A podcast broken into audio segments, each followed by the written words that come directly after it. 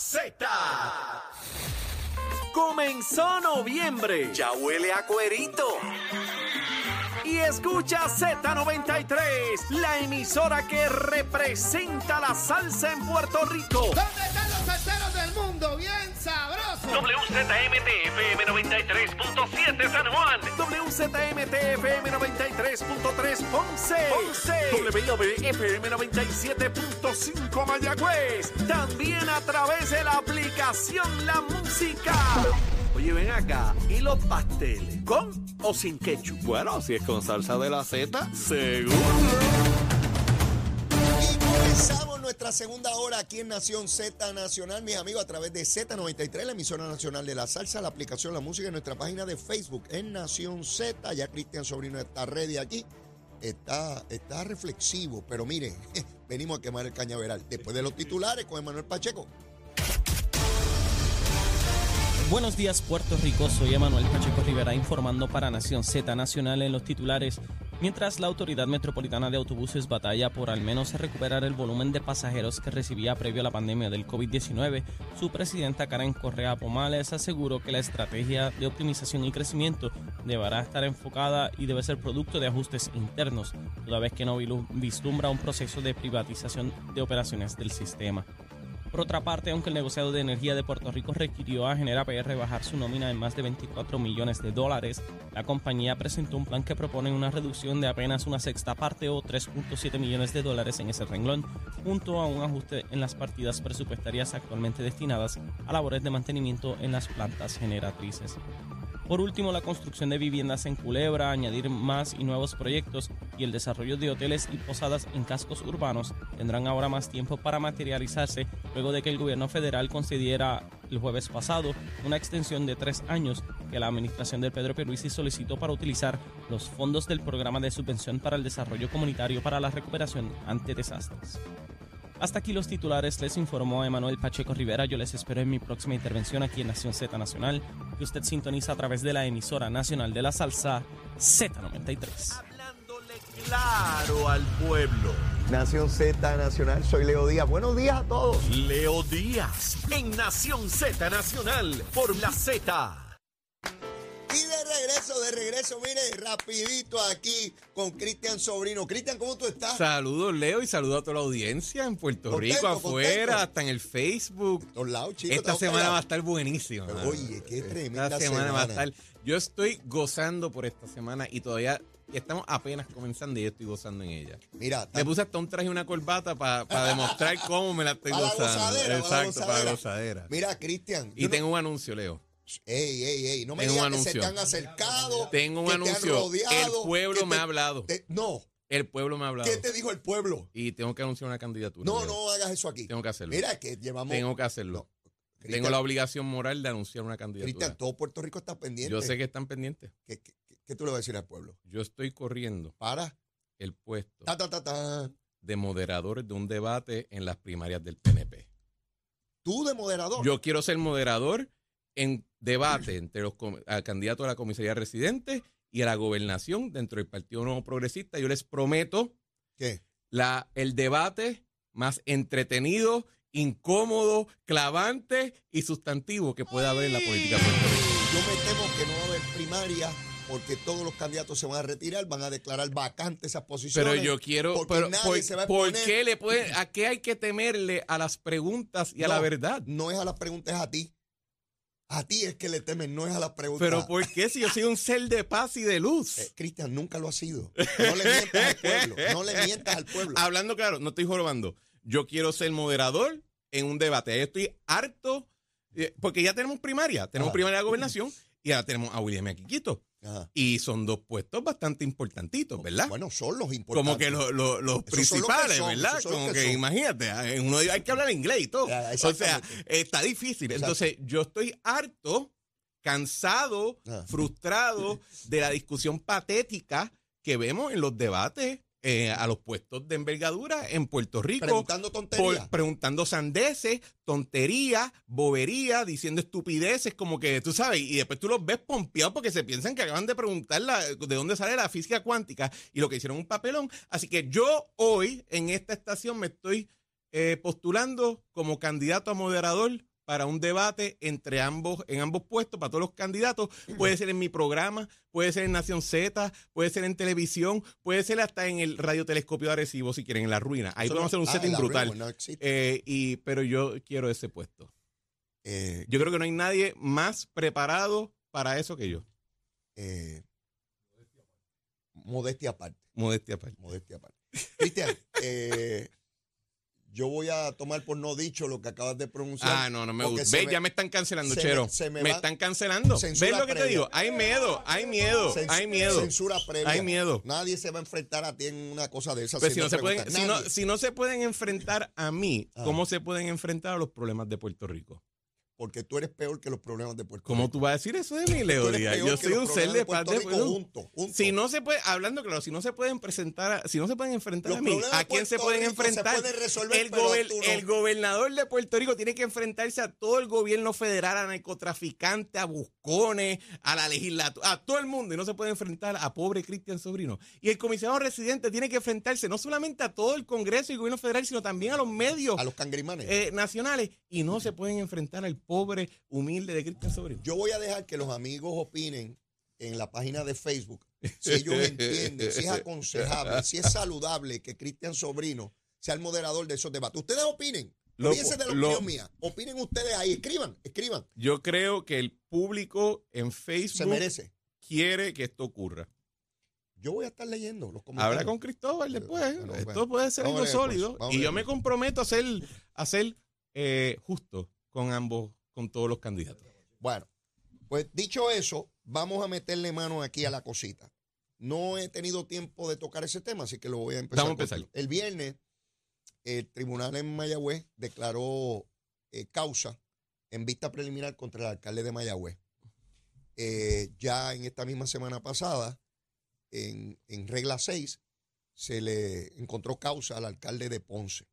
¿Por qué traigo esto? No para discutir eh, el contenido sustantivo de los casos. Quiero discutir el aspecto político. Sí. Resulta que representante, Qué bueno, porque yo no soy penalista. este, bueno, yo tampoco, eh, José Cheito Madera, este representante por Ponce Popular. Mira qué interesante. Para Por Amazon le enviaron ya el disfraz de payaso. Bueno, pues, pues ya lo tiene puesto. Lo importante de esto es, Cristian, este señor fue capaz de decir que la, para que tú veas que la doble vara se da al interior de los partidos también. Esto no es entre partidos, intrapartidos también. Él dice que el de Mayagüez tiene que renunciar, Pero el de Ponce no, claro que no. el de él no, pero el otro sí. ¿Y qué tú crees que va a decirle Mira la qué guadilla? tronco de pantalones tiene este pájaro que le pide al alcalde de Mayagüez de su partido. Ese sí tiene que renunciar. Ese sí que es un bandido. Ahora, el mío, el de Ponce, por donde yo salgo electo, ese no. Tú- pero, Cristian, ¿tú puedes creer que uno puede ser más descarado? Eh, sí. Sí. Puede ser el alcalde de Mayagüez o el alcalde de Ponce. De porque Ellos son más descarados que Cheito. ¿Cómo una persona Cheito es descarado, pero eso un poquito más. ¿O ¿Cómo tú te puedes parar ante el pueblo de Puerto Rico siendo un funcionario electo y decir que aquel alcalde se tiene que ir, pero el mío no? Yo creo que se debe a que en el Partido Popular le tienen miedo. eh, y no miedo en el sentido de como que terror de que te va a matar o algo, pero creo que le tienen miedo político al, al alcalde de Ponce. Creo que el, O sea, que puede hacer daño el de Mayagüez no. creo que el asunto es que como en Ponce, ese alcalde ganó una victoria bastante aparatosa. Sí, O sea, sí, fue- gigantesca. fue dura. Eh, en un lugar que había sido de mallita por tanto tiempo Sí, y que el Partido Popular había estado fraccionado y dividido Mm. inter- eh, allí en esa área sí, por tanto tiempo, el hecho que él unificó todo y le dio una tunda al PNP y a Victoria, a todo el mundo, ¿verdad? Creo que los tiene asustados, creo que los tiene asustados el hecho de que su maquinaria eh, regional no le ha dado la espalda ni un instante en todo este revolú y de momento pues ven a este tipo allí así, de- eh, imagínate, ahora mismo no está claro quién va a correr contra él en Ponce. En Mayagüez hay como cuatro personas del Partido Popular que quieren esa silla y se están ya sacando los ojos en el área oeste. Eh, me decía una amistad que es de esa área que decía, mano, aquí ya empe- las primarias empezó hace como tres meses en el Partido Popular, amigo popular de allá. Y en Ponce todo el mundo está mirándose como que quién se atreve, porque eh, así que creo que hay un, eso, eso que tú dices, esa hipocresía. Y Cheito, el representante Cheito Madera o Madero, Es madera, pero yo no creo que sea madera. Yo creo que es quichipén de eso que Mira, a él le gusta el, él le gusta el espectáculo. Él- Este, este es caballero, escúchame, este caballero se amarró a una antena Ah, sí. en, en un barrio de él, ¿verdad? Donde él vive, que la razón que pusieron la antena era porque él se quejaba en los programas de que él no tenía señal de celular. Le resuelven el problema y al segundo que un vecino se queda, él se amarra a la antena que él mismo pidió. O sea, esto, es- la, la lógica lineal no es un obstáculo para él, como es quizás para ti o para mí, o para los que están Veo, escuchando. O sea, veo. pero eh, dentro de todo, tú puedes diferir con alguien y aunque yo creo que Cheito comete ciertas payasadas, ¿verdad? En su rol como político, creo que en otras cosas pues tiene sentido común y yo creo que él le tiene miedo al alcalde Ponce, igual que le tiene medio mundo miedo al alcalde de Ponce ahora mismo en el Partido Popular. Miedo político, es a lo que me refiero. Traigo esto precisamente para que tú hagas hincapié en eso que acabas de decir, porque le digo a los amigos y, y amigas que nos ven y nos escuchan que cuando vean el asunto de la corrupción, no lo van a atender porque les, no les guste la corrupción, lo van a ver si es mío y si políticamente me conviene o no. Para que ustedes vean la hipocresía de sectores políticos en Puerto Rico que dicen cero tolerancia a la corrupción, Pero- pero, es dependiendo si me hace daño o no políticamente, porque tú lo has descrito muy bien. A este no, porque tengo el miedo político. Así que me olvido de los casos, me olvido de los cuestionamientos, pero para parecer que no tolero la corrupción, digo que el del otro lado sí se tiene que ir. caballo, vamos a ponerlo de esta manera.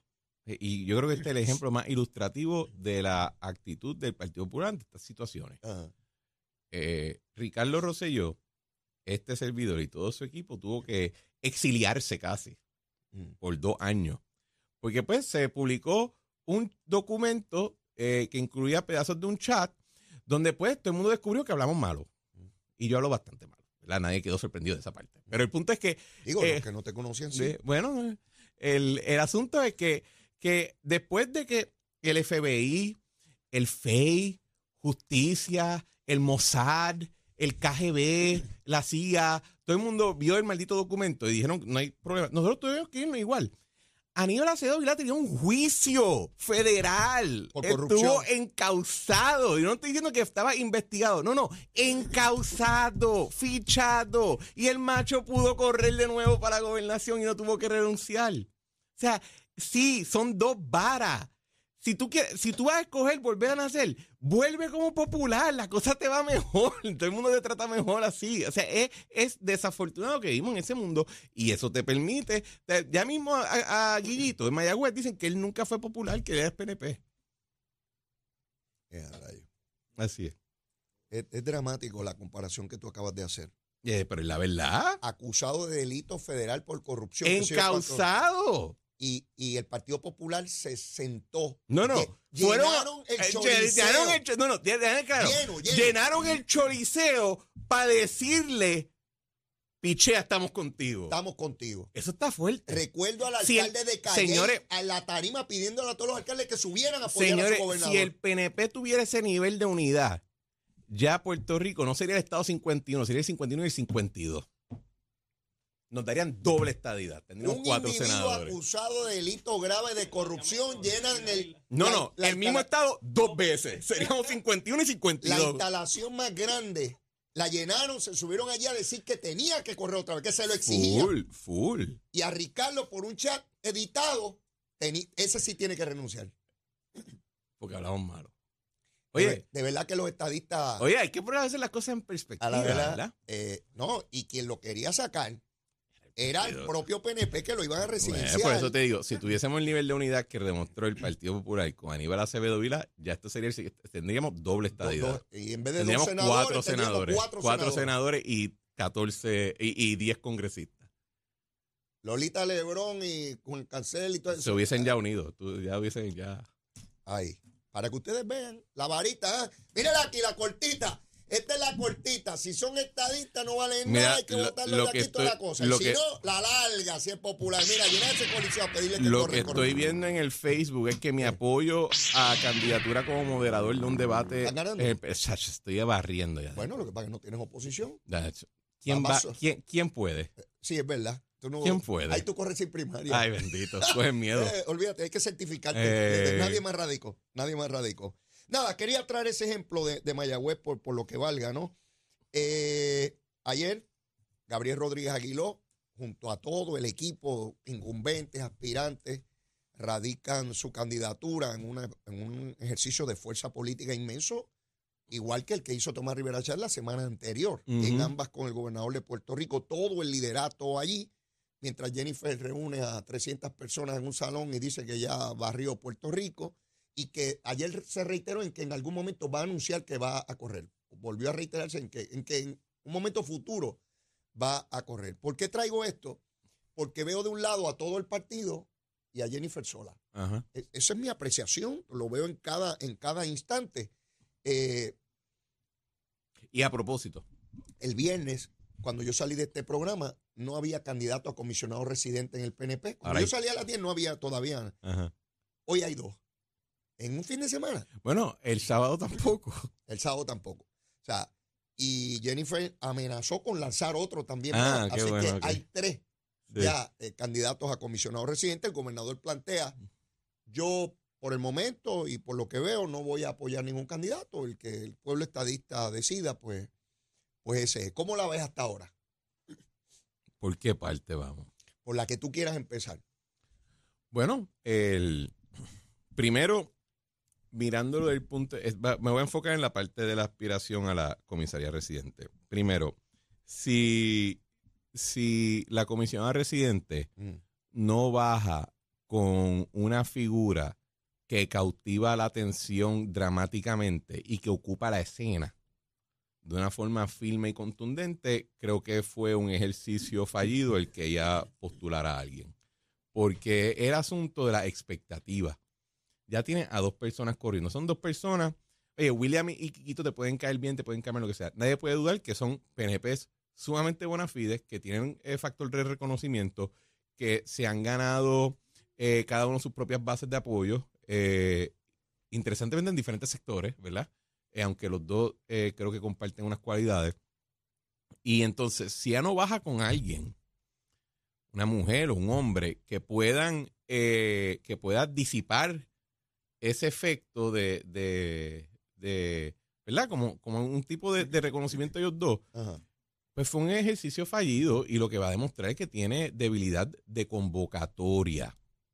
¿Verdad? Y si es una persona que incluso es un non-factor, Mm.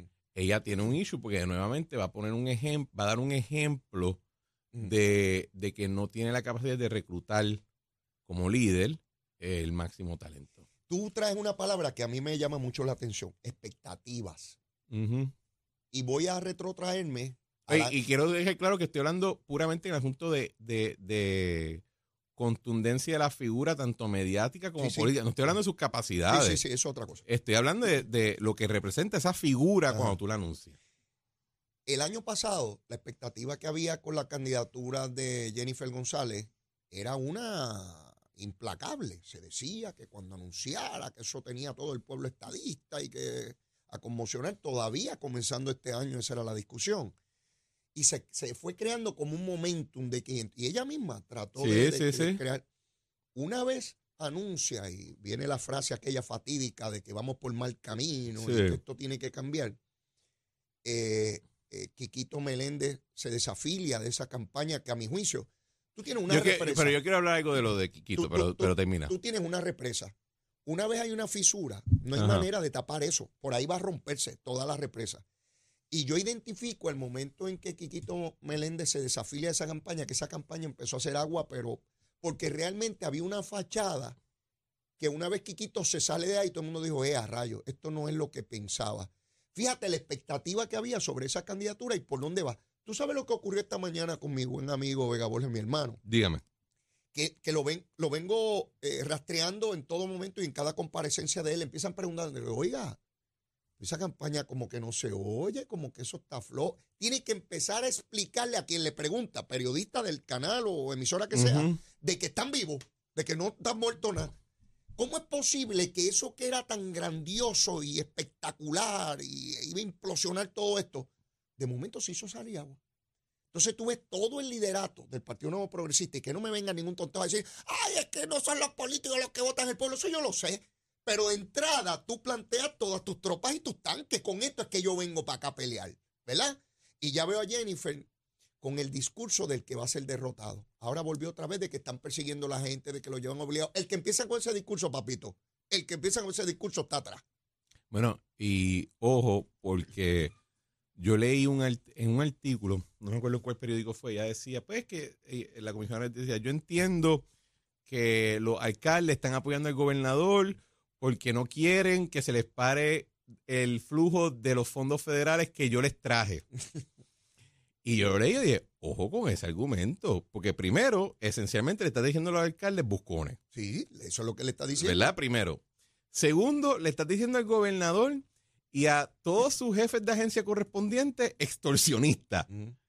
Y tercero, estás diciendo que no hay, que FEMA de alguna manera u otra es cómplice Con el de gobernador. la extorsión. Ajá. ¿Verdad? Entonces, si tú traes el dinero, tú no puedes asegurar que sea de una manera. O sea, a los, a los alcaldes populares que no apoyan el gobierno, a ellos no les llega dinero tampoco Mm. pero a la misma vez tú los ves reconociendo que están construyendo obras, etcétera. O sea, el, el argumento de que eh, no, eh, el apoyo es de un tipo, cuestionando la sinceridad de un apoyo. Oye, que ojo, yo estoy seguro que el cálculo de todo político, cuando endosa a alguien o no endosa a otra persona, tiene un cálculo político, claro que sí. claro. Es lo que dicen, no, conmigo está el pueblo. Sí, loco, pero el pueblo también vota por esos políticos que están apoyando a fulano.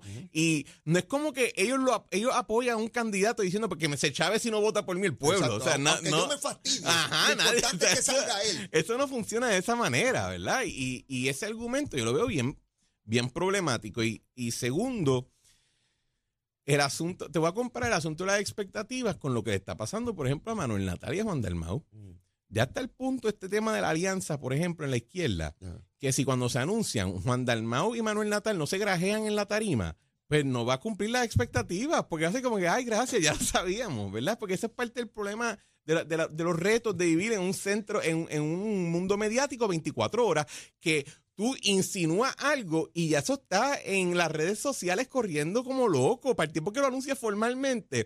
De hecho, esta parte de- del ciclo electoral, como por ejemplo cuando Juan Dalmau dice, no, no, es que voy a volver, eh, Juan Dalmau, eh, José Luis Dalmau, sale como que un anuncio en mi celular, José Luis Dalmau dice que va para el Senado y no, eh, o sea, llega un punto donde estamos en esta dinámica donde la gente anuncia lo obvio y nosotros tenemos que actuar sorprendidos. ¿Me entiendes lo que te digo? Es, es- es Tú- incómodo. Tú, te das cuenta, yo, yo quisiera que tú te dieras cuenta de por qué tú no puedes moderar ningún debate. ¿Por qué? Pues no puede, no puede. Esa cosa de que tiene que grajearse fulano y. Full, para se tienen que grajear, si no va, no va a cumplir la expectativa. ¿Ves por qué tú no puedes moderar ningún Mano, yo creo que si yo es que modero... lo que estás diciendo es dramáticamente cierto. O sea, nos anuncian una cosa que es evidente, que es obvio, y se supone que nosotros reaccionemos. Como si no lo fuera, pues exacto, y por eso es que yo creo que yo sería tremendo moderador de un debate, porque por fin el pueblo va, va a poder va a poder ver un moderador que dice, pues por lo menos él tiene dos dedos de frente y ve lo que, o sea, te lo, digo la verdad, le digo, yo nunca he querido ser candidato a un puesto político, nunca. No, no, no. A mí no, me gusta no, la, no nos expongas a eso. no, a mí me gusta la política, Ah. pero a mí me gusta trabajar para un político, porque yo sé que lo de político, hermano, yo no lo tengo, pero me gusta trabajar para políticos o trabajar con políticos, porque me gusta el tema. Pero yo creo que sería tremendo moderador por eso, porque no sería el que está contestando la pregunta, pero creo que haría las mejores preguntas.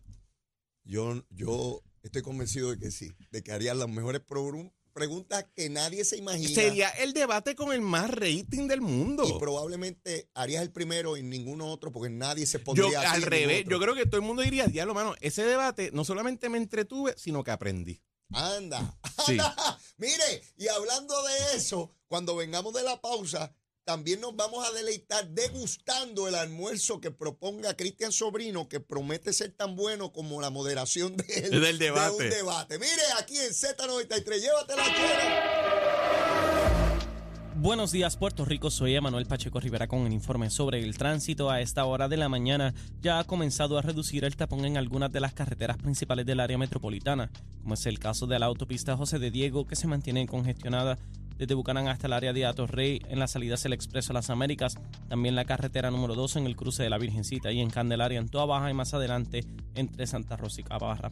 También el, se mantiene ataponada la 165 entre Cataño y Guaynabo en la intersección con la PR22, la PR5, la 167 y la 199 en Bayamón, además de la 176, 177 y 199 en Cupey. También la autopista Luisa Ferré entre Montelledra y Río Piedras y más al sur en Caguas y además de la 30 desde la colindancia de Junco Sigurabo hasta la intersección con la 52 y la número 1. Hasta aquí el informe del tránsito, ahora pasamos al informe del tiempo. Para hoy lunes 6 de noviembre, el Servicio Nacional de Meteorología pronostica para todo el archipiélago un día principalmente nublado y caluroso, con lluvias pasajeras en la mañana para el este y aguaceros pasajeros y tronadas en la tarde para todo Puerto Rico, en particular para el área metropolitana y el norte que recibirán la mayoría de estas lluvias. Hoy los vientos se mantienen generalmente del este de 5 a 7 millas por hora con algunas ráfagas de sobre 13 millas por hora y las temperaturas máximas estarán en los bajos 80 grados en las zonas montañosas y los bajos 90 grados en las zonas urbanas y costeras con los índices de calor en los altos 90 grados. Hasta aquí el tiempo les informó Emanuel Pacheco Rivera. Yo les espero en mi próxima intervención aquí en Nación Z Nacional que usted sintoniza a través de la emisora nacional de la salsa Z93.